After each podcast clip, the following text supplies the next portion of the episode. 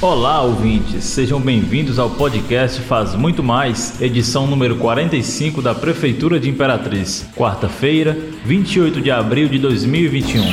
Lembramos que tanto esse como os demais podcasts você pode acessar no portal imperatriz.ma.gov.br podcast, redes sociais e principais plataformas de streaming. Notícia, informação.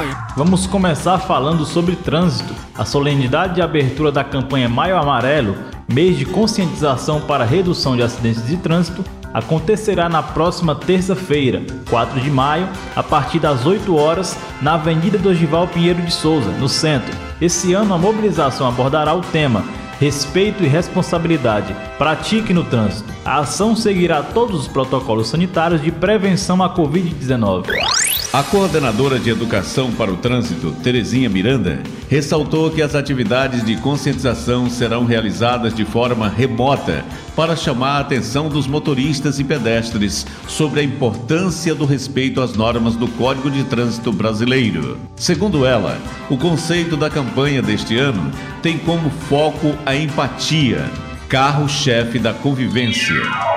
A mobilização seguirá a recomendação do Departamento Nacional de Trânsito para que a ação seja coordenada entre o poder público e a sociedade civil, com a intenção de se colocar em pauta o tema segurança viária e de mobilizar toda a sociedade em torno dessa luta. De acordo com o Denatran, o Maio Amarelo 2021 deve seguir o mesmo padrão do movimento realizado ano passado, devido às restrições impostas pela situação de pandemia. E olha, gente, na manhã desta quarta-feira, 28, a Prefeitura de Imperatriz, por meio da Secretaria Municipal de Saúde, inaugurou a segunda parte da reforma do Centro de Atenção Psicossocial, CAPES, Álcool e Drogas, através de transmissão ao vivo pelas redes sociais com representantes do município e servidores. Isso mesmo, o espaço recebeu reforma em toda a parte estrutural, rede elétrica, sanitária, hidráulica, com ampliação da recepção para melhor atender os pacientes e das salas de repouso para os funcionários. Além disso, foi feita a climatização em todos os ambientes, revestimento cerâmico nas paredes dos corredores e enfermarias, revitalização em toda a área de convivência onde os usuários praticam esporte, entre outras atividades.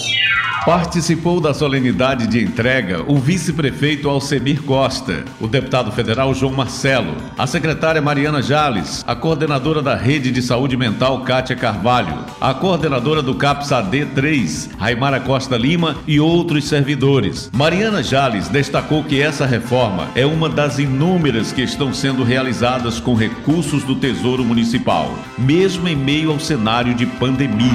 Já o vice-prefeito Alcemir Costa, que estava representando o prefeito Assis Ramos, disse que a obra é uma conquista da gestão, dos profissionais, mas principalmente para a população que necessita desse atendimento. O deputado federal João Marcelo, que também esteve na solenidade, falou da importância de cuidar do público que necessita deste serviço e elogiou a preocupação do prefeito Assis Ramos para com a saúde mental da população de Imperatriz.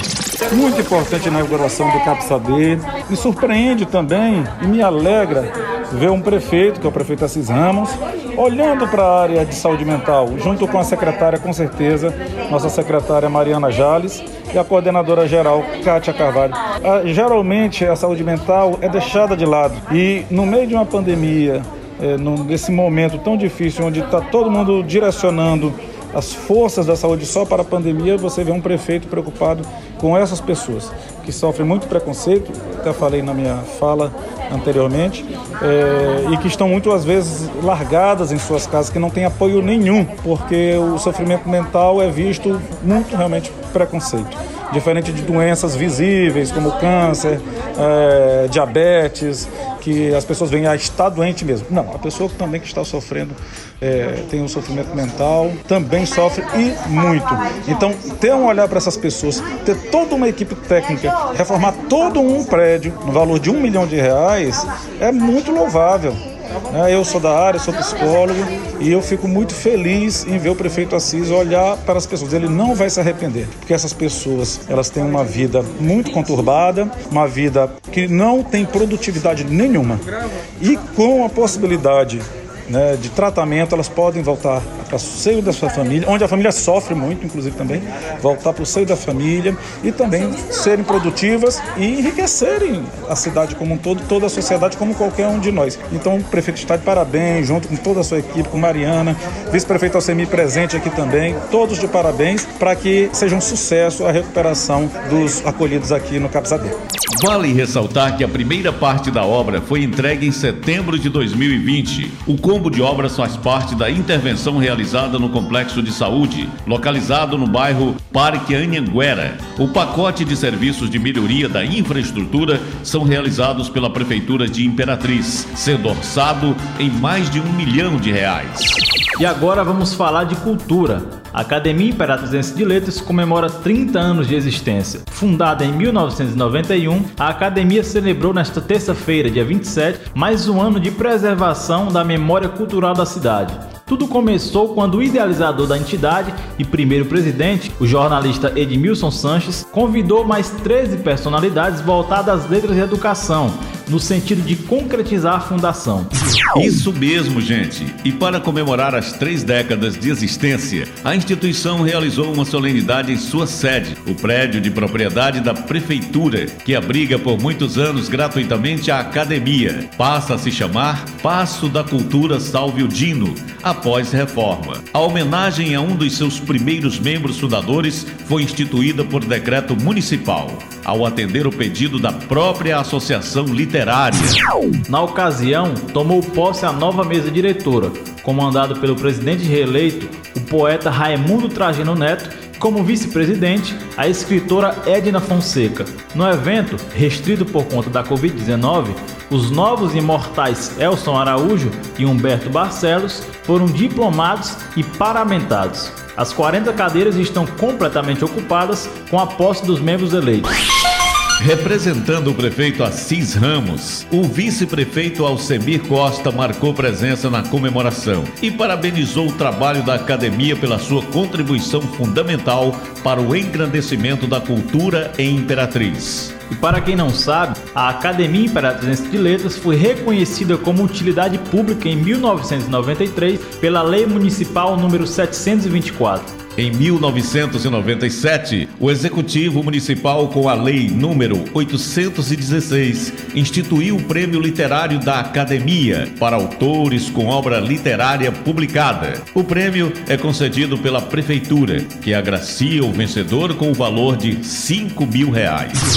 Já o Salão do Livro de Imperatriz, organizado pela Academia, será feito este ano na forma online entre os dias 3 e 5 de junho. O tema dessa edição do maior evento literário Literário do Maranhão é a literatura em todas as plataformas.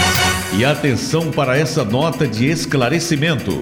A pedido dos Ministérios Público Estadual e Federal, a Justiça Federal de Imperatriz mantém restrições editadas pelo último decreto do governo do estado. O município de Imperatriz, em razão dessa nova decisão liminar, proferida pela Justiça Federal, irá manter a suspensão dos eventos, reuniões e apresentações de artistas locais até o dia 3 de maio, conforme previsto no artigo 2, parágrafo 2 do novo decreto estadual. A Procuradoria-Geral do município, no entanto, está tomando as providências recursais cabíveis e, no momento, aguarda o pronunciamento do órgão recursal em Brasília. O município de Imperatriz entende que tem autonomia para legislar e resolver sobre as medidas restritivas durante a pandemia, em respeito à decisão do Supremo Tribunal Federal da relatoria do ministro Alexandre de Moraes. Há mais de um ano, o município edita decretos sobre a matéria da Covid-19 de acordo com o interesse local. A partir da análise do boletim epidemiológico, verifica-se em Imperatriz a queda de todos os indicadores de Covid-19 e, por esta razão, o Executivo Municipal entende que possui o direito legal de tomar as providências para o bom andamento da economia local, com a abertura de alguns serviços que ainda sofrem restrições de funcionamento. E por aqui encerramos o podcast Faz Muito Mais, edição número 45 da Prefeitura de Imperatriz. Agradecemos pela sua atenção, lembrando que esse e outros podcasts você pode acessar no portal imperatriz.ma.gov.br barra podcast, redes sociais e principais plataformas de streaming.